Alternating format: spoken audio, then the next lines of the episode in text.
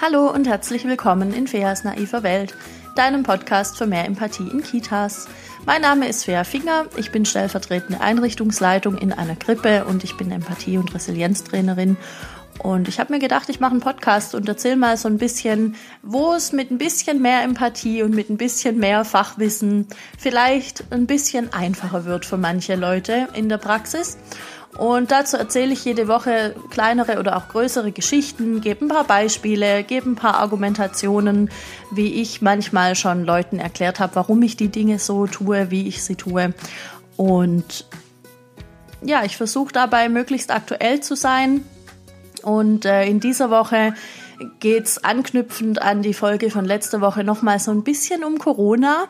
Auch wenn wir das alle nicht mehr so richtig hören wollen, aber ich glaube, für uns in den Kitas ist es jetzt wichtig zu wissen, was können wir eigentlich tun, um die Kinder wirklich möglichst gut und möglichst unbeschadet da rauszukriegen. Deshalb spreche ich diese Woche über Resilienzfaktoren und darüber, wie wir die stärken können bei den Kindern.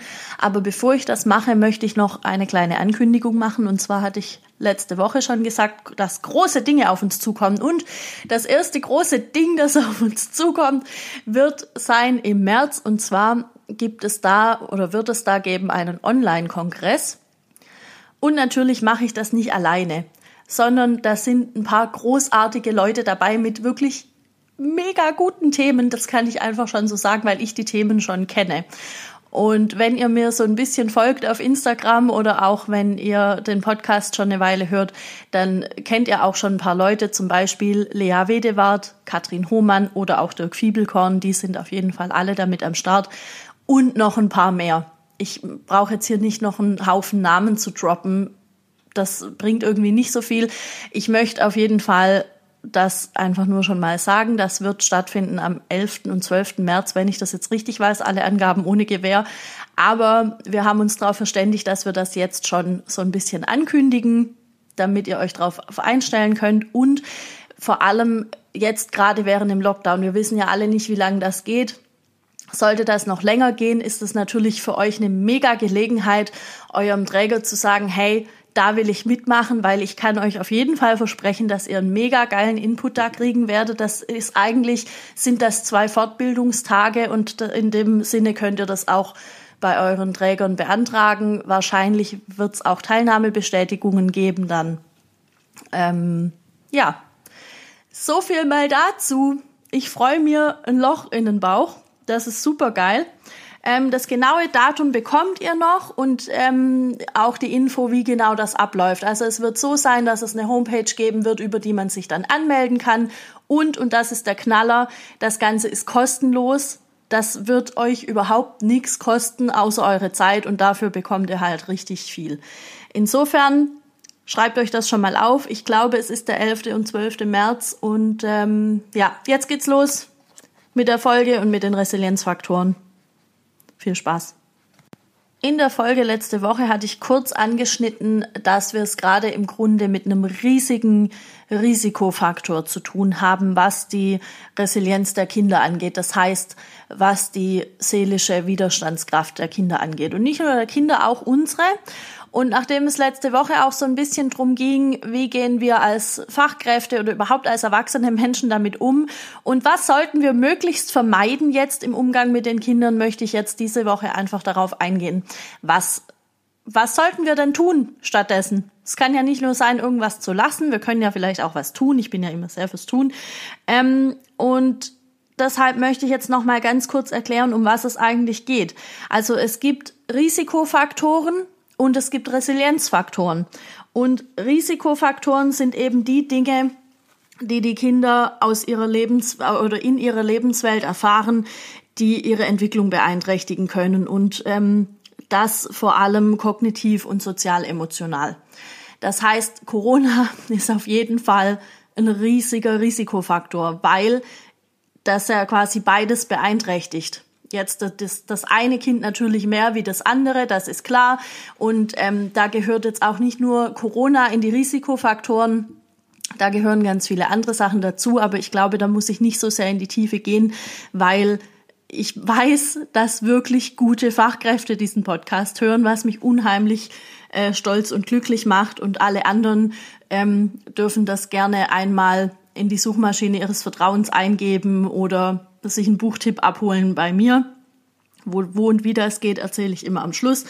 Ähm, Ansonsten lasst mich wissen, wenn ihr dazu was, was wissen möchtet, dann mache ich da auch gern noch mal eine extra Folge dazu. Aber es sei jetzt erstmal nur gesagt, Corona und die damit verbundenen Maßnahmen im Sinne von, wir bleiben alle zu Hause und die Kinder dürfen möglichst auch nicht mit anderen Kindern spielen oder halt sehr eingeschränkt, ja. Und die dürfen vielleicht auch ihre Großeltern nicht sehen und so weiter und so fort. Das sind alles Dinge, die ein Risikofaktor sein können und die einfach eine Beeinträchtigung darstellen können für Kinder, für uns ja auch. Ich meine, ich glaube, mittlerweile hat jeder gemerkt, okay, das ist irgendwie gar nicht so cool. Und ähm, ich bin ja jetzt in Baden-Württemberg. Upsi, jetzt kackt mir hier gerade das Ding ab. Entschuldigung, ich benutze schon wieder Ausdrücke heute. Ähm, meine Technik löst sich hier gerade ein bisschen auf. Also, ähm, wo war ich jetzt? Ja, also ich glaube, jeder hat das äh, mittlerweile festgestellt. Und ich bin in Baden-Württemberg. Wir haben jetzt seit drei oder vier Wochen Ausgangssperre und müssen um acht Uhr immer zu Hause sein. Und wir hatten jetzt zum Beispiel die Situation, dass ich bei Freunden war und wir hatten ein total gutes Gespräch. Danke nochmal an der Stelle dafür, es war mega. Ähm, und dann muss, musste ich gehen. Und das war so ein bisschen nervig, weil ich so dachte, oh Mann, das wäre jetzt so cool. Wir hätten noch so viel, da wäre noch so viel gegangen jetzt. Wir hätten noch so viele Visionen irgendwie entwickeln können und so. Und es ging nicht, weil es ist Corona und ich muss um 20 Uhr zu Hause sein. So, und das ist jetzt natürlich Jammern auf sehr hohem Niveau, weil ich kann meine Freunde treffen. Und ich treffe jetzt nicht super viele, aber ich habe mich eben auch eingeschränkt auf immer die gleichen, aber ich bin jetzt nun halt auch 34 Jahre alt und kann das irgendwie verstehen, warum das so ist und kann mich daran halten. Und ähm, so ein Kind kann sich da auch dran halten, versteht aber nicht unbedingt, warum das so ist. Und die kriegen ja immer noch auch die ganzen Ängste und die ganzen, alles, was da, was da so zwischenmenschlich noch mitschwebt, kriegen die ja auch ab und können das vielleicht gar nicht richtig einsortieren. So, so viel zum Risikofaktor. Was sind jetzt Resilienzfaktoren? Das sind im Grunde die Fähigkeiten, die das Kind erwirbt im Umgang mit irgendwelchen widrigen Umständen oder generell im Umgang mit, mit dem Leben an sich. Und dann gibt's eben gewisse Dinge, die wir tun können, um diese Faktoren zu stärken. Ähm, jetzt möchte ich einmal kurz noch darauf eingehen. Also es gibt eben, ich glaube, es sind sechs, Moment, eins, zwei, drei, vier, fünf, sieben. Es sind sieben Resilienzfaktoren, die herausgearbeitet wurden von Leuten, die schlauer sind als ich und deren Namen ich jetzt leider gerade einfach vergessen habe, ähm, die, die wir in der Kita stärken können. Und ich habe mir die jetzt im Vorfeld auf die Folge angeschaut und habe mich geeinigt mit mir selbst, dass ich jetzt mal auf drei davon eingehen möchte, weil es sonst einfach ein bisschen viel wird und weil das meiner Meinung nach die sind, die wir jetzt alle am meisten brauchen jetzt im Moment. Und dann muss ich noch dazu sagen, dass Resilienz nicht was ist, was man einmal erwirbt und dann hat man das für immer und dann hat man das für immer abgeschlossen, sondern das ist was, deshalb eben auch Empathie und Resilienz Trainerin. Wir können Resilienz erlernen, weiterentwickeln, nochmal neu lernen und so weiter. Das, das ist ein Prozess, der kann das ganze Leben lang andauern. Aber natürlich, je mehr Strategien ich schon habe und je mehr ich ähm, irgendwelchen widrigen Umständen entgegensetzen kann, umso eher kann ich da auch wieder darauf zurückgreifen. Gut, dann komme ich jetzt zu den drei Resilienzfaktoren, die ich mir ausgesucht habe im Vorfeld. Und ich muss dazu aber sagen, eigentlich sind es sieben. Und ähm, eigentlich sind die auch so miteinander verwoben, dass man sie gar nicht so richtig nebeneinander stellen kann, weil die sich immer gegenseitig äh, so ein bisschen, wie sagt man da, so ein bisschen bedingen gegenseitig. Heute sprechen wir gehoben, nachdem ich vorhin schon so geflucht habe. So, und der erste Resilienzfaktor, um den es mir geht, ist die Selbststeuerung. Das bedeutet also, ich kann meine Gefühle so ein bisschen einordnen und ich kann die auch schon so ein bisschen regulieren und ich habe Strategien, wie ich die regulieren kann oder wie ich mich selbst einfach auch beruhigen kann. Zum Beispiel kann ich meinen Schnulli holen oder ich kann an meinem Daumen lutschen oder so.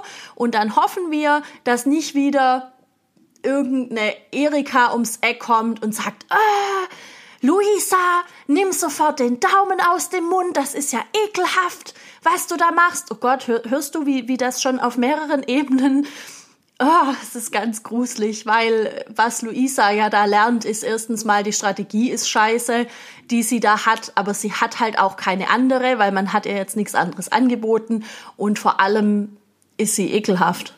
Und das ist sie nicht, sondern das, das, was sie tut. Und eigentlich nicht mal das, was sie tut, weil sie ist ein kleines Kind. Herrgott. Gut, ich möchte jetzt da gar nicht so sehr drauf eingehen, sonst rege ich mich nur auf. Also, Strategien zur Selbstregulation. Ja, die können wir fördern im Alltag.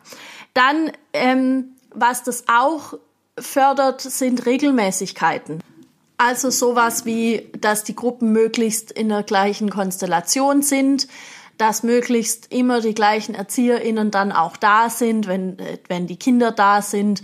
Ähm, ich glaube, das ist jetzt während Corona fast überflüssig zu sagen, weil ja das alle gerade irgendwie so machen müssen.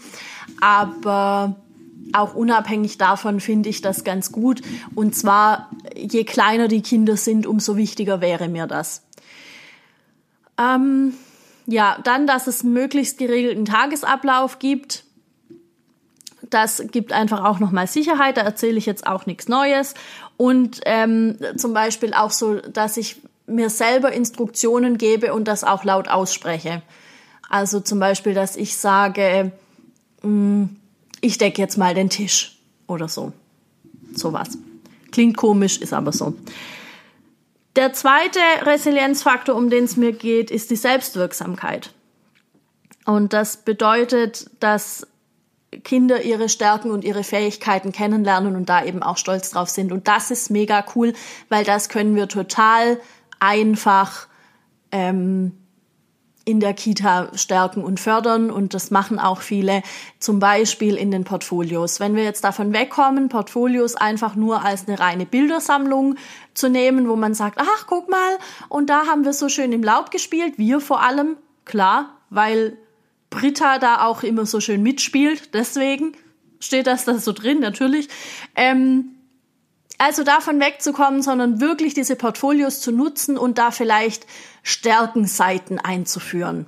Ja, dass man ähm, dem Tobias hinschreibt, hey Tobias, da hattest du dir echt eine Herausforderung gesucht mit dem Balancieren über diesen Baumstamm und du bist so und so oft da runtergefallen und du hattest schon einen blauen Fleck am Arm und du bist dann nochmal hochgeklettert so. Und dass man dann einfach sagt, was hat ihm dabei geholfen? Also er ist eben dran geblieben und er hat ähm, er hat, er hat da Mut bewiesen und solche Dinge, dass man das einfach dem Kind sagt. Und dann geht's eben ganz viel drum, dass dieses Portfolio nicht einfach irgendwo im Schrank verschwindet und das Kind da nie wieder drankommt, sondern dass das ein lebendiges Teil ist, wie ein Bilderbuch, das einfach rausgeholt werden kann und dass der Tobias sich jedes Mal angucken kann, wenn er das gerade möchte. Und ähm, dass das auch jemand Erwachsenes dann mit ihm anguckt, wenn er das auch braucht. Ja, also Klar, wenn es möglich ist und so weiter, brauchen wir nicht drüber reden, aber im Grunde, dass man das halt immer wieder mit ihm anschaut, weil das was ist, was seine Resilienz am Ende des Tages stärkt. Also, wenn das nächste Mal jemand kommt und sagt, was macht ihr denn da? Ihr macht doch eh nichts mit den Kindern und ihr habt ja gerade eh nichts zu tun, dann könnt ihr sagen, doch, wir stärken die Resilienz der Kinder und jetzt zieh, zieh Leine. So. Ähm Jetzt muss ich gerade kurz in meine schlauen Unterlagen spickeln, was ich da mir noch dazu aufgeschrieben hatte. Ah, genau. Was noch die ähm, Selbstwirksamkeit stärkt, ist natürlich das Übertragen von Aufgaben, die irgendwie wichtig sind fürs Gruppengeschehen. Eben gerade sowas wie noch eine Flasche Wasser holen oder für die Kleinen noch das Kuscheltier aus dem Bett holen oder Oh, da gibt's ja tausend, tausend Möglichkeiten. Helfen, wenn die Kleinen schlafen müssen, dass man die dann alle anzieht, mal einen Reißverschluss hochziehen, solche Sachen. Die Älteren machen das auch oft einfach schon so ein bisschen von alleine. Und das ist halt gut, weil, weil die da so ein bisschen mh, mm, selbstwirksam sind. Was suche ich denn hier eigentlich nach einem Wort? Mein Gott. Und das Gegenteil von Selbstwirksamkeit ist eben auch ein Stück weit Hilflosigkeit. Und ich glaube, daran wird es ganz deutlich, warum das so wichtig ist, das zu haben und sich da so ein bisschen drüber, drüber im Klaren zu sein, was kann ich eigentlich alles und was kann ich alles tun. Weil, wenn ich mir jetzt vorstelle, ich als erwachsene Person bin auf einmal mit der Pandemie konfrontiert und denke erstmal, oh Gott, und jetzt kann ich alle meine Freunde nicht mehr treffen und jetzt kann ich das und das und das nicht mehr machen und mein ganzes Leben, wie es bisher war, vielleicht ähm, war ich ja so eine super aktive und war montags reiten und dienstags im Ballett und mittwochs im Musikverein und donnerstags im Kino und freitags war ich Salsa tanzen und samstags war ich sowieso immer weg und plötzlich bricht das alles ab und mein ganzes Leben wird anders. Dann ist es vielleicht gut zu wissen, okay, ich habe aber ganz andere Fähigkeiten auch noch. Ich habe auch immer gern gelesen, dann bleibe ich jetzt zu Hause und lese ein Buch über Salsa tanzen oder ich schaue mir ein Video an und übe zu Hause die Schritte und wenn ich dann zurückkomme, Freunde der Sonne, dann geht's richtig ab. So, ja. Ähm, und das ist gut, wenn ich das weiß. Und automatisch bin ich nicht mehr hilflos, sondern ich bin selbstwirksam und ich hab so und ich bin auch, was war das andere? Ich habe mich auch selbst gesteuert, ich habe selbst mein Gefühl reguliert. Und das ist das Beste, was wir machen können, weil Angst ist per se nichts Schlechtes. Angst ist ja, mh, hm, ich meine, das, das kann mir auch helfen. Wenn ich weiß, da kann gleich der böse Wolf kommen und mich fressen, dann ist es gut, wenn ich Angst habe und einfach weggehe oder den Wolf erschieße. Ich habe kein Gewehr, ich könnte ihn nicht erschießen, aber ich glaube, es ist klar, was ich meine. Ähm, aber manche Dinge sind einfach total irrational und dann hilft's mir, wenn ich wieder ins ins Tun komme und wenn ich weiß, ich kann mit dieser Zeit, die ich jetzt habe, weil ich Dienstag nicht mehr ins Ballett kann, kann ich jetzt nutzen für irgendwas anderes. Und das ist mal okay und ich kann damit Zeit überbrücken. Das ist gut. So, jetzt habe ich ganz viel wieder über Erwachsene eigentlich geredet, aber wer weiß, wer das jetzt hören muss. Ähm, und das dritte, das klingt ein bisschen Moment, es raschelt kurz. Das dritte klingt ein bisschen steinig, sperrig. Und zwar muss ich das jetzt nochmal nachschlagen, weil ich tatsächlich den Begriff vergessen habe. Es war was mit adaptiv. Hier. Adaptive Bewältigungskompetenz. Klingt, wie ich finde, wirklich sehr, sehr sperrig. Im Grunde geht es darum, äh, dass ich lerne, Stress zu bewältigen. Es geht darum, dass ich lerne, mir Hilfe zu holen oder Unterstützung zu holen, wenn ich sie brauche. Und ähm, das können wir mit Kindern ganz gut üben und das ganz gut fördern durch Bewegungsspiele, durch Bewegungsbaustellen, ähm, aber auch durch das Reflektieren von stressigen Situationen zum Beispiel, dass man das immer wieder einfach auch bespricht und sagt, was war denn da gerade jetzt so stressig und was hat es mit dir gemacht und wie bist du da rausgekommen? Ich habe das und das gesehen. Ich meine, wir dürfen jetzt nicht erwarten, dass der vierjährige Tobias mir dann erzählt, ja, ich habe das so und so und so gemacht. Toll, wenn er es kann. Es gibt garantiert Vierjährige, die das können. Aber erwarten würde ich es jetzt mal nicht. Und dann ist es halt wichtig, was ich vorhin gesagt habe, ganz gut beobachten und ihm dann sagen können, hey, du bist so und so da durchgekommen, das war ja mega gut. Und wenn ich dann richtig fit bin, habe ich davon ein Foto und mache das auf die Stärkenseite im Portfolio. Ähm, und dann auch noch ganz wichtig an der Stelle Rückzugsmöglichkeiten schaffen. Kann auch zum Beispiel für die kleine Luisa, die ihren Daumen nicht mehr in den Mund nehmen soll, eine, äh, eine, eine Bewältigungsstrategie sein, also eine Selbstregulation, ja, dass sie weiß, okay, da hinten, da ist die Kuschelecke und da ist es schön und ein bisschen gemütlich und da ist ein Licht an und dann lege ich mich da hin und dann liege ich da.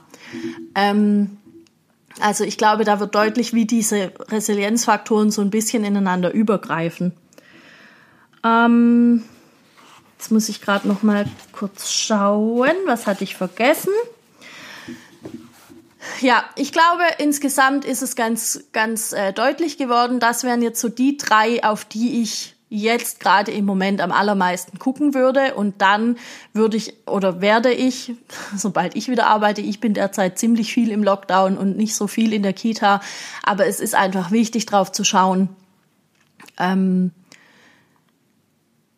dass wir die Bedürfnisse von den Kindern wahrnehmen. Und ein ganz großes Bedürfnis dürfte derzeit sein, mit anderen Kindern zu spielen, mit anderen Kindern zusammen irgendwas zu erschaffen und, und äh, kreativ zu sein und so weiter. Und weil ich, habe das eingangs schon gesagt, viele Kinder jetzt im Moment die Möglichkeit entweder gar nicht haben oder nur so eingeschränkt haben, bin ich gerade sehr dafür, noch mehr wie sonst, die Kinder einfach spielen zu lassen und ihnen diese Möglichkeit zu geben, weil wir da jetzt tatsächlich ein bisschen eine Ausgleichsarbeit schaffen zu dem, was die Kinder jetzt lange hatten. Also ich meine, drei Wochen, vier Wochen Lockdown ist halt für Kinder überhaupt keine überschaubare Zeit. Und ähm, ja, das finde ich einfach sehr wichtig, dass, dass man das jetzt macht. Macht mit den Kindern Sachen, die wirklich Spaß machen und Sachen, die auch euch Spaß machen, die auch euch gut tun. Ich glaube, was noch ein ganz wichtiger Punkt ist, ähm, ist, dass wir alle jetzt gerade im Moment ein bisschen liebevoller und ein bisschen wärmer miteinander umgehen dürfen. Wir mit den Kindern, aber auch wir mit uns selbst als Erwachsene. Ähm, und ja, Regelmäßigkeit und Strukturen, aber nicht verbissen. Guck drauf, dass es einfach allen ein bisschen gut geht damit und dann haben wir, glaube ich, hoffe ich, möglichst gute Chancen, ähm, da durchzukommen. Ich habe einen Artikel gelesen in einer Zeitschrift, wo jemand meinte, na ja, wahrscheinlich wird das Thema mit den Masken nicht unbedingt super schwierig sein, aber alles andere drumrum. Also keine Ahnung. Wir werden das sehen, wie das wird. Ja, das äh, ist heute eine kurze Folge geworden. Ich hoffe, sie hat dir trotzdem gefallen. Ich hoffe, du konntest dir davon was mitnehmen.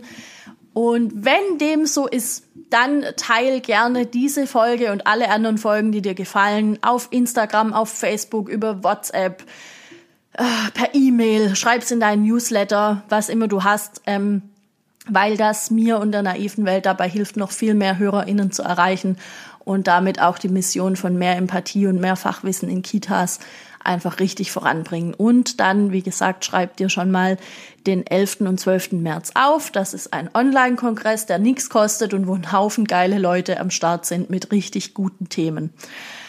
Ähm, ja, wenn du zu mir Kontakt aufnehmen möchtest, geht das derzeit am besten über Instagram. Der Account heißt wie ich, Fea Finger, einfach eingeben, dann findest du das sofort. Da gibt's auch immer wieder Inputs zu pädagogischen Themen, die mich, befa äh, mich befassen, die mich beschäftigen. Ähm, was habe ich da letztens geschrieben? Ja, da also jetzt gerade geht's immer auch wieder ein bisschen um Corona. Ähm, aber es geht auch um, um viele andere Sachen. Da erfährst du auch immer, wenn es eine neue Podcast-Folge gibt. Ansonsten gibt es die neue Podcast-Folge jeden Mittwoch um sieben, außer ich sage hier irgendwas anderes. Und, ah genau, die Facebook-Gruppe gibt es noch, Feas naive Welt. Komm da auch gerne dazu. Wir üben noch ein bisschen da wirklich zu diskutieren, aber es wird, es wird. Ähm, ja, genau. Ich muss mich jetzt beeilen. Ich muss nämlich in Stahl. Wir haben einen Hufschmiedtermin. Und äh, ja, deshalb ist die Folge heute ein bisschen kürzer. Es tut mir leid. Nächstes Mal wird es wieder mehr, aber ich glaube, es reicht trotzdem mit dem Input. Okay, wir hören uns nächste Woche. Bis dahin, ciao.